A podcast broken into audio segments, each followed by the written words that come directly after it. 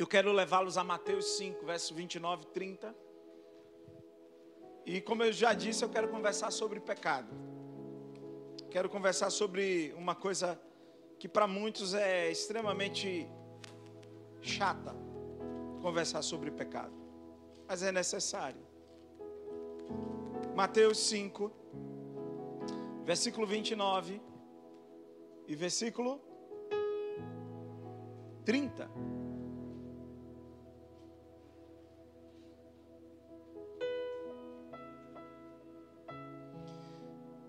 Abra sua Bíblia em Mateus, capítulo 5, versículo 29 e versículo 30. E você conhece, conhece ou não conhece essa palavra? Conhece, ela é simples. Presta atenção no que ela diz. Se o seu olho direito o fizer pecar, o que é que você tem que fazer? Arranque-o e lance-o fora. É melhor perder uma parte do seu corpo do que ser todo ele lançado no inferno. Verso 30. E se a sua mão direita o fizer pecar, faça o que com ela? Corte-a e lance-a fora. Por quê? Porque é melhor perder uma parte do seu corpo do que ir todo ele para onde? Feche os seus olhos. Pai, aqui está a tua palavra. Nunca volta vazia. Não tenho pretensão nenhuma de convencer os meus irmãos e irmãs de nada. Quero apenas ser canal de bênção do Senhor para expor a tua vontade, para expor o teu desejo, para expor a tua palavra e que ela, que é poderosa e eficaz, complete a obra no coração de cada um e cada uma. Espírito da revelação, Espírito da verdade, toma a mente de cada um e cada uma agora. Mentes cativas ao poder desta palavra totalmente cativas. Toda distração vai embora. Toda preocupação vai embora. No nome de Jesus. E que a tua palavra faça diferença na vida de todos nós que aqui estamos. Essa é a oração que eu faço a ti, no nome de Jesus. E quem crê diz: Amém. Irmãos, os nossos olhos são mais, muito mais que bons e úteis. Os nossos olhos são bons? Não, os nossos olhos são mais que bons. Os nossos olhos são úteis? Sim, mas eles são mais que úteis, muito mais. Os meus olhos são necessários as minhas mãos são membros extremamente importantes para o meu corpo. Olha que coisa interessante. Mas Jesus se utiliza dos olhos, que são necessários, e Jesus se utiliza das mãos, que são importantes, para declarar aos discípulos, porque a conversa aqui é uma conversa com os discípulos. E aí ele usa é, é, é, esses, usa os, os, os olhos, que são órgãos importantíssimos, e usa os membros, as mãos, para dizer aos discípulos que não existe nada mais importante, ainda que os olhos sejam necessários, ainda que as mãos sejam importantes, não existe nada mais importante do que a eternidade.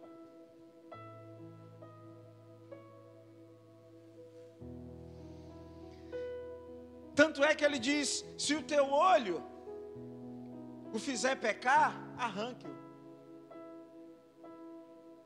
Se a tua mão direita o fizer pecar, corte-a.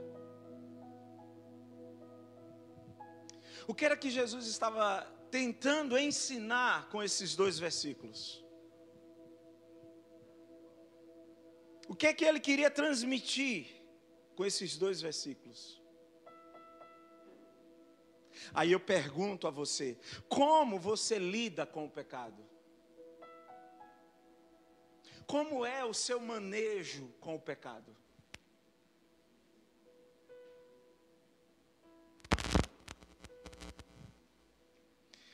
O grande problema é que a sociedade, e não só a sociedade, porque a gente fica dizendo que é a sociedade, mas hoje não é mais só a sociedade. O grande problema é que a sociedade e também muitos de nós vê o pecado apenas como uma anormalidade. O grande problema é que a sociedade e muitos de nós vê o pecado apenas como uma doença.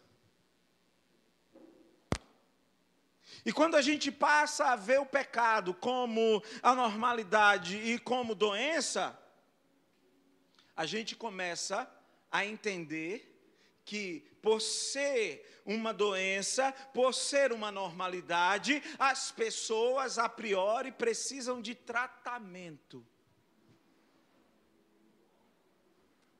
É ou não é? Veja como as coisas foram mudando lentamente, sem que a gente percebesse. Se é uma anormalidade. E se é uma doença, as pessoas precisam primeiro de quê? Serem tratadas. Quando eu digo que primeiro você deve ser tratado, eu estou eximindo você de toda e qualquer responsabilidade em relação às suas escolhas. Porque a priori você não precisa de tratamento, ainda que deva ser tratado, mas a priori você precisa de arrependimento. As coisas são sutis. E elas vão tomando conta e vão ganhando um volume que chega até a assustar. Mas ah, coitadinho, coitadinha, precisa de tratamento. Ou seja, a pessoa nunca tem condições de se posicionar. A pessoa nunca tem condições de ser responsabilizada porque é doente. Eu não estou dizendo com isso que as pessoas não devam ser tratadas, mas elas precisam ser tratadas como segundo passo. Porque quando se trata de pecado, o primeiro passo é arrependimento. Arrependei-vos e crede. E como faremos para ser salvos? Arrependam-se e creiam. Porque esse é o primeiro passo a ser dado quando o assunto é pecado.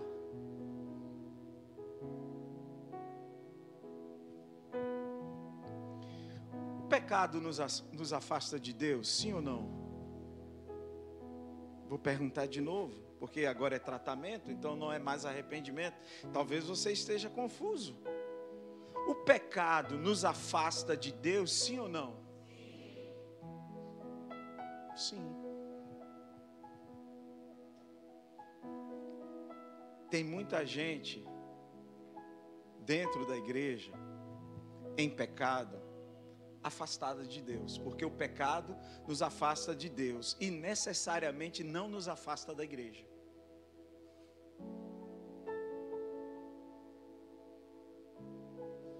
Tem muita gente na igreja afastada de Deus por estar em pecado, porque o pecado não mudou, o pecado continua sendo pecado e o pecado nos afasta de Deus. E tem muita gente fora da igreja longe de Deus também. Mas está longe de Deus porque está fora da igreja? Não, está longe de Deus porque está em pecado.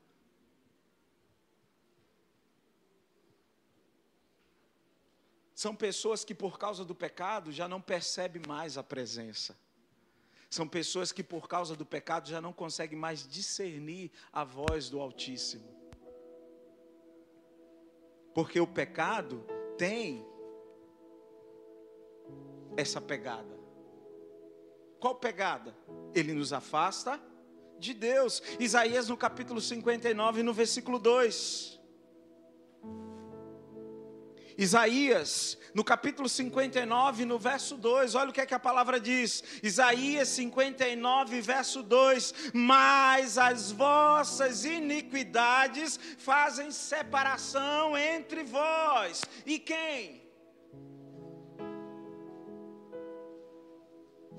As vossas iniquidades necessariamente não lhe afasta da, do prédio da igreja, as vossas iniquidades necessariamente não, não lhe afasta da comunhão do, com o povo de Deus, da resenha, não, necessariamente não, você até continua participando de tudo, porém, não se esqueça que as nossas iniquidades, os nossos pecados nos separam de Deus.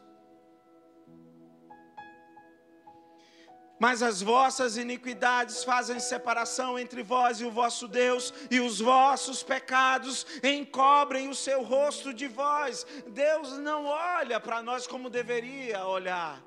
Por quê? Porque quando Ele olha para nós, Ele não nos vê. Quando Ele olha para nós, Ele vê o quê? O pecado.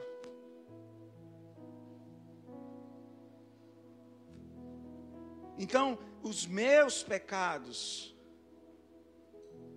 me afasta de Deus. E os vossos pecados encobrem o seu rosto de vós, para que não vos ouça.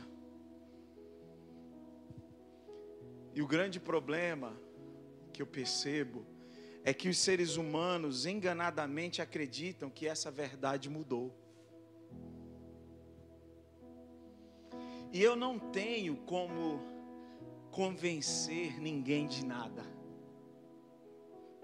Mas eu consigo detectar que a humanidade ela vai por um caminho porque ela acredita de forma enganada que essa verdade de Isaías 59, 2 mudou.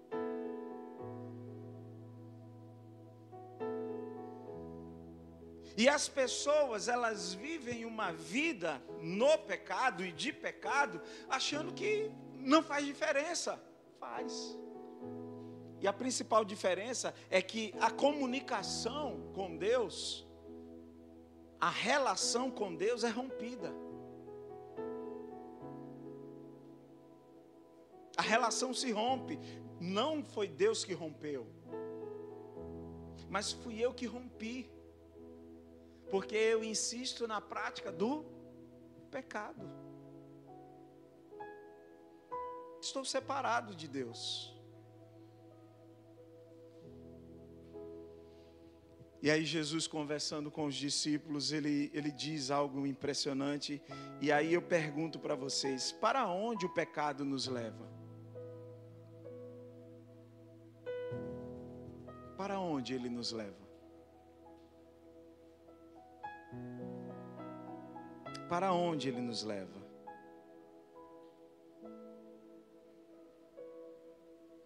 Qual é a recompensa que recebemos pela prática do pecado? Qual é?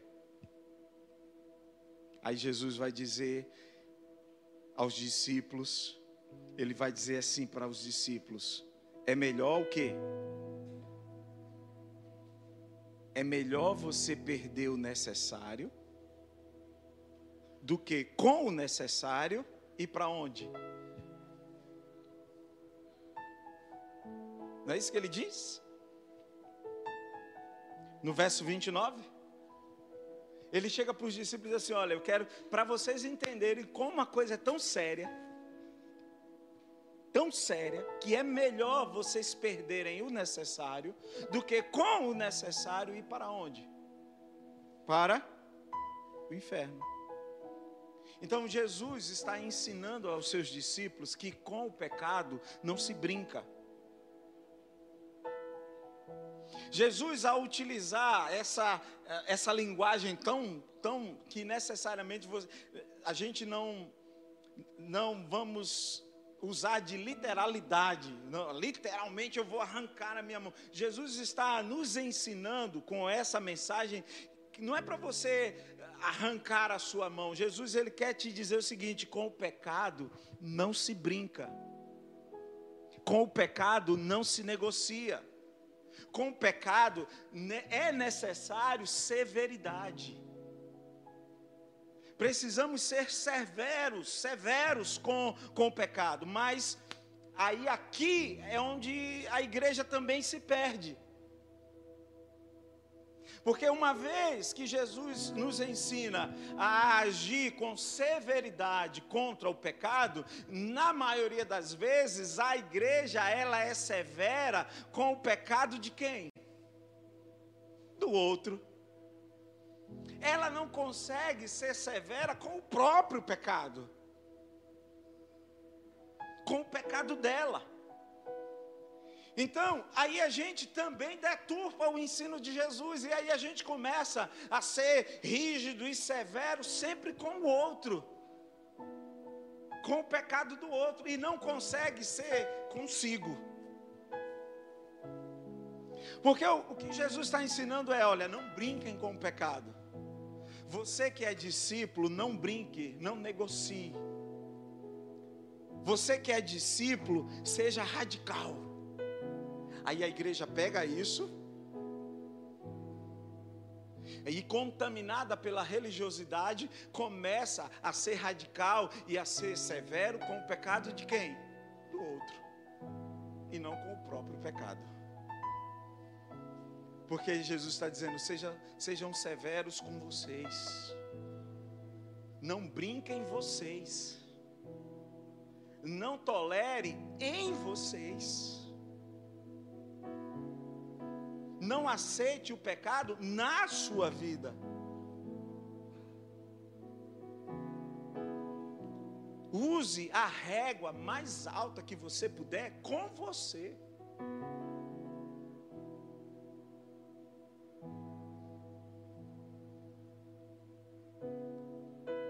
Porque se você não fizer isso, você já sabe o resultado. Mas aí o que é que a gente faz? Na maioria das vezes, a nossa intolerância com o pecado é em relação ao pecado do outro. Qual é o texto que exemplifica isso? A gente conhece de quase salteado. Evangelho de João, capítulo 8. João 8.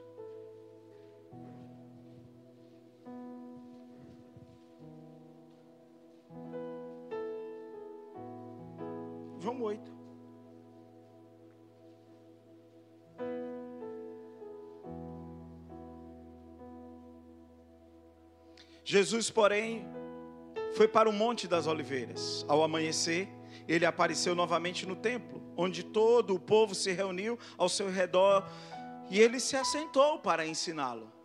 Os mestres da lei e os fariseus trouxeram-lhe uma mulher surpreendida em adultério fizeram-na ficar em pé diante de todos e disseram a Jesus: Mestre, esta mulher foi surpreendida em ato de adultério. Na lei, Moisés nos ordena apedrejar tais mulheres. E o Senhor, que diz? Eles estavam usando essa pergunta como armadilha, a fim de terem uma base para acusá-lo. Mas Jesus inclinou-se e começou a escrever no chão com o dedo. Visto que continuavam a interrogá-lo, ele se levantou e lhe disse: Se algum de vocês estiver sem pecado, seja o primeiro a atirar pedra nela. Inclinou-se novamente e continuou escrevendo no chão. Os que o ouviram foram saindo um de cada vez, começando com os mais velhos. Jesus ficou só, com a mulher em pé diante dele. Então Jesus pôs-se de pé, perguntou-lhe: Mulher, onde estão eles? Ninguém a condenou? Ninguém, Senhor disse ela. Declarou Jesus: Eu também não a condeno. Agora vá e abandone sua vida de pecado. Mas a severidade, veja que os mestres da lei e os fariseus, eles estavam sendo severos, eles estavam sendo intolerantes com o pecado de quem? O pecado deles? Não, com o pecado dela.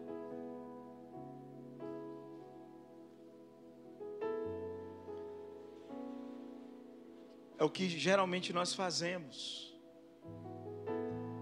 com o pecado do outro. Mas Jesus está dizendo: olha, seja radical. E não deixe o pecado chegar em você. Não deixe o pecado se instalar, se hospedar em você. E para você entender que é tão sério isso, que é melhor você entrar na eternidade com Deus, lhe faltando um olho, do que com os dois ir para o inferno. De tão séria que é a questão. Por quê? Porque quando eu faço opção pelo pecado, o pecado me enche de vergonha. Gente, quem não se envergonha com o pecado, quem não se sente envergonhado com o pecado, já perdeu, já está a milhas e milhas de distância. De quem? Do meu amor. E quem é o meu amor? Meu amor é Deus. E por que, que eu estou a milhas e milhas e milhas de distância do meu amor? Por causa do pecado. Porque se eu estiver próximo, perto do meu amor, quando eu peco, eu me sinto envergonhado. Porque a primeira coisa que o pecado gera em mim e enche-me é de vergonha. Tanto uma vergonha interna quanto uma vergonha externa. O pecado sempre vai me conduzir para um lugar de vergonha. Ah, pastor, comigo ainda não, espera. Tua hora vai chegar se permanecer no pecado ele vai te conduzir direitinho para esse lugar de vergonha. Ele vai sempre te envergonhar. Quando eu faço opção por ele, serei envergonhado. Agora, eu conheço umas dez pessoas que já não estão mais no caminho. Eu conheço umas dez. Você conhece quantas? E muita gente que hoje não está no caminho, muita gente hoje que não está andando mais próximo ao Senhor, não está no caminho, não é por causa do pecado que cometeu. Não é. Muita gente que vive por aí dizendo que não está mais no caminho por causa da igreja, a priori não é por causa da igreja que a pessoa não está mais no caminho. Ainda que a igreja tenha contribuído de alguma forma para que essa pessoa não, estiver, não esteja mais no caminho, mas a priori ela não está no caminho, não é por causa da igreja. Não é. Mas, pastor, é por causa de quê? É porque sente vergonha.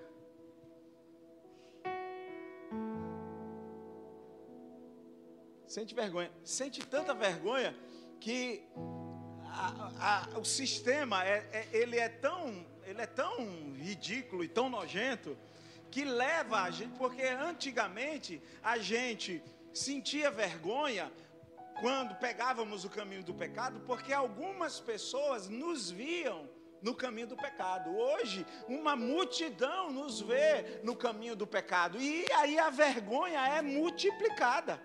Aí a gente não consegue voltar, não é porque dois ou três nos viram no pecado. A gente agora não consegue voltar para o caminho porque é uma multidão.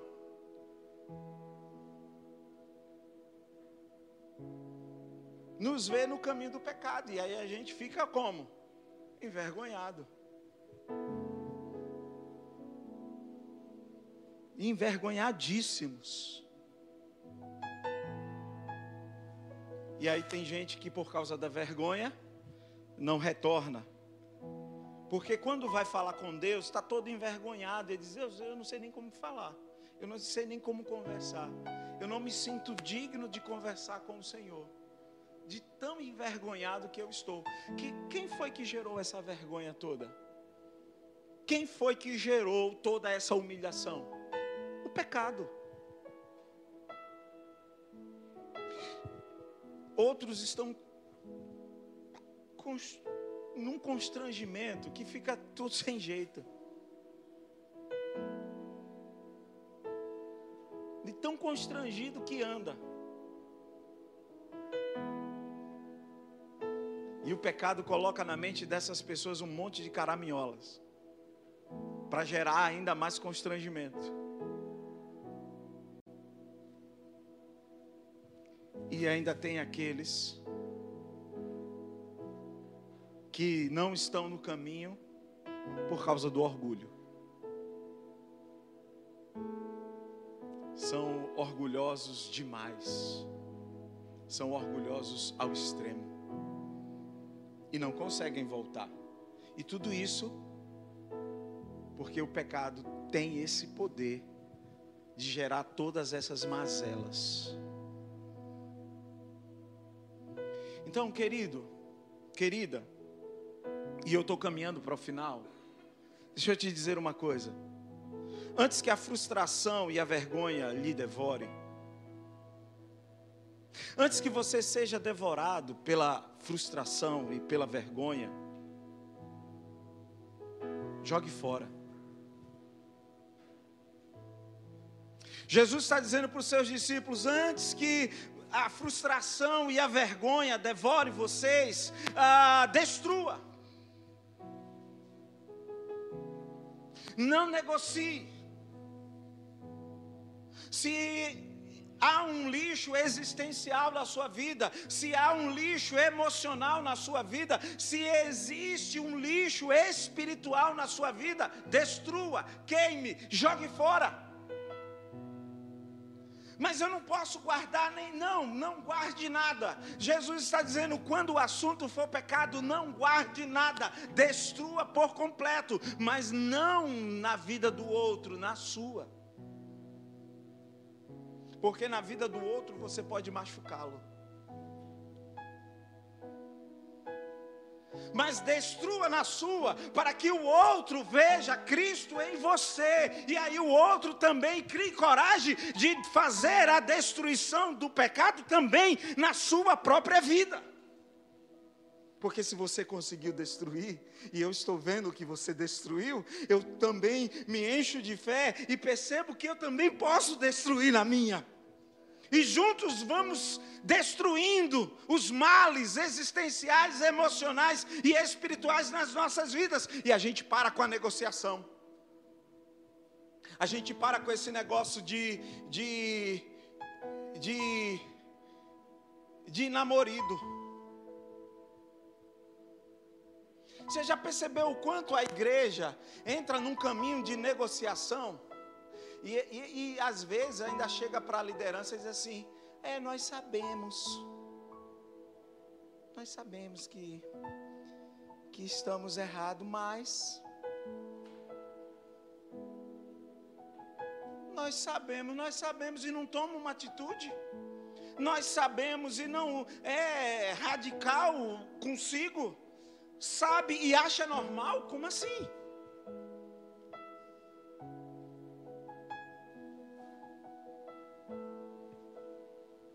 Estranho. Muito estranho. Extremamente estranho. As pessoas elas não estão tendo coragem de jogar o lixo fora.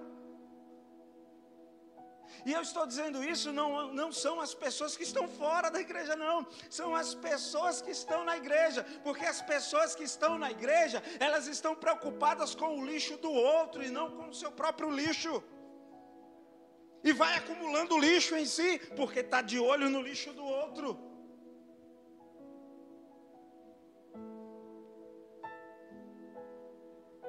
É impressionante como a gente começou a negociar com o pecado impressionante. É uma negociação, parece, parece reunião de político que negocia os valores assim na maior cara lavada.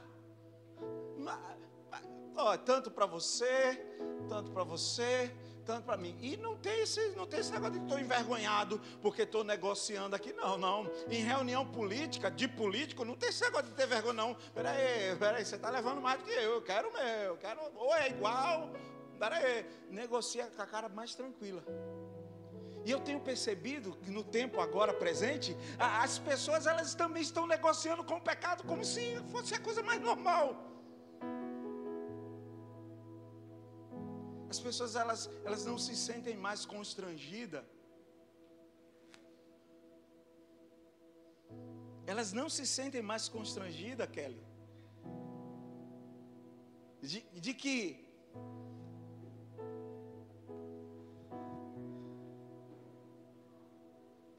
essa pessoa aqui,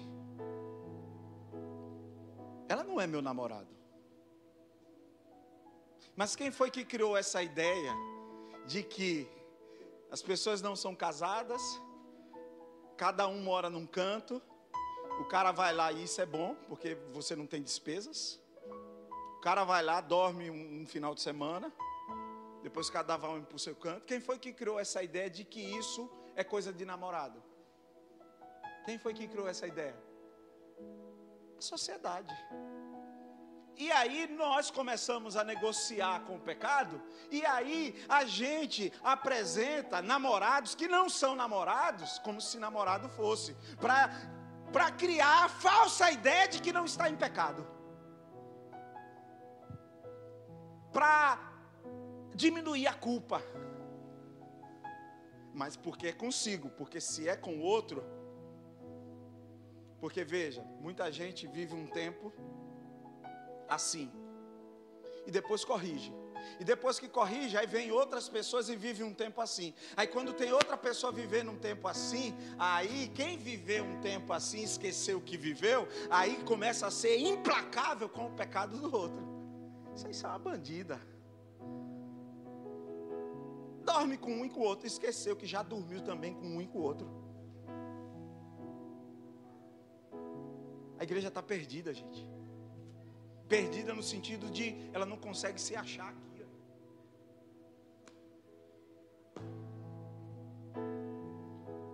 Por quê? Porque começou a negociar com o pecado. Ele levou na brincadeira esse negócio de que se o teu olho corta, se o teu arranca, levou na brincadeira. Não, não é bem assim.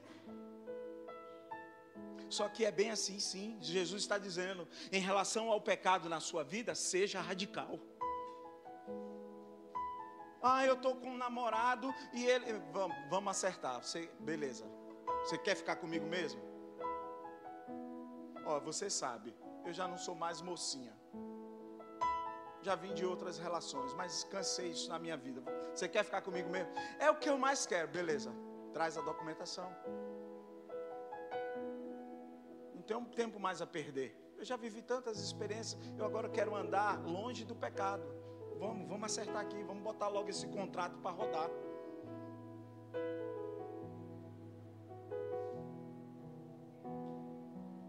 Mas aí vem a camuflagem, porque o pecado é terrível. Eu ainda não sei se quero. E continua dormindo. Eu ainda não sei se quero. E continua acariciando o pecado. É impressionante. Como a gente tolera aquilo que Jesus disse para a gente não tolerar.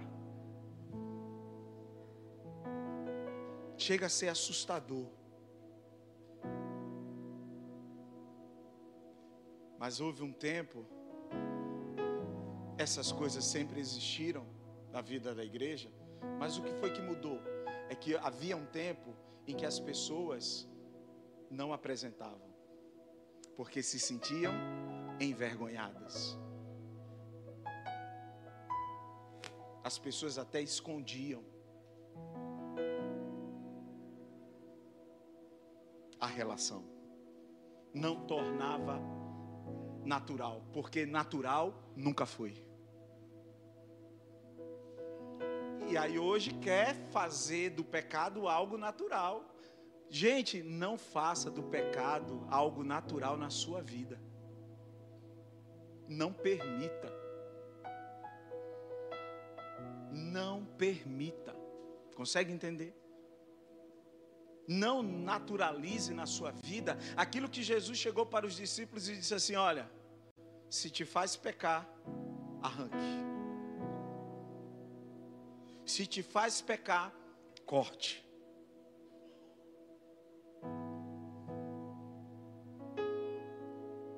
está levando você a pecar, corte.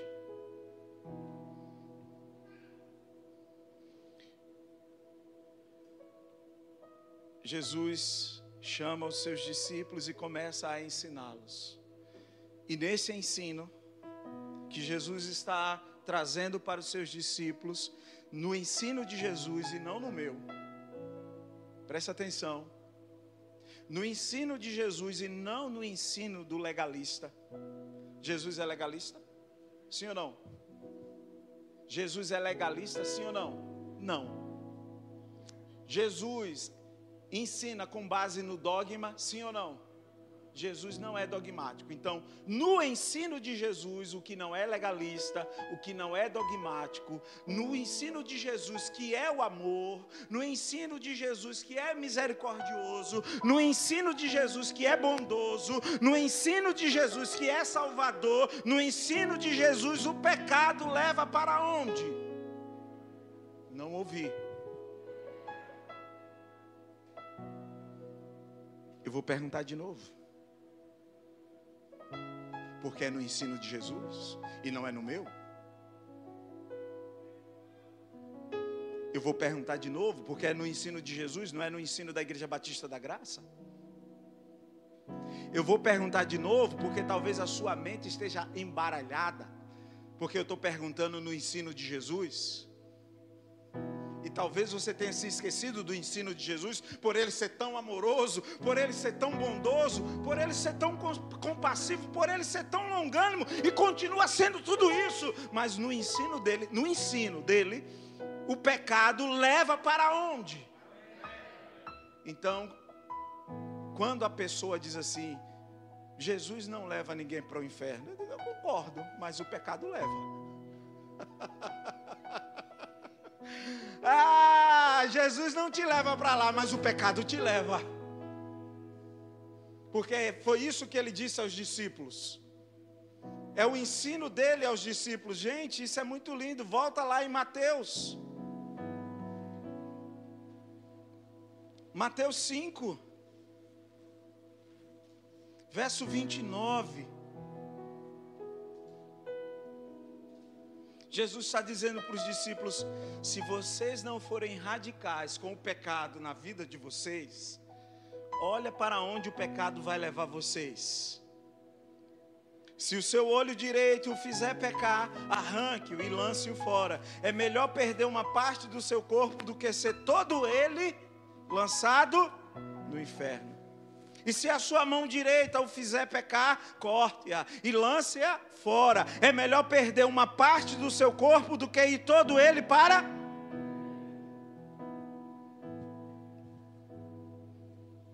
Quer continuar brincando? A única coisa que eu posso dizer para você é: fique à vontade, porque eu não vou brincar com o pecado na minha vida.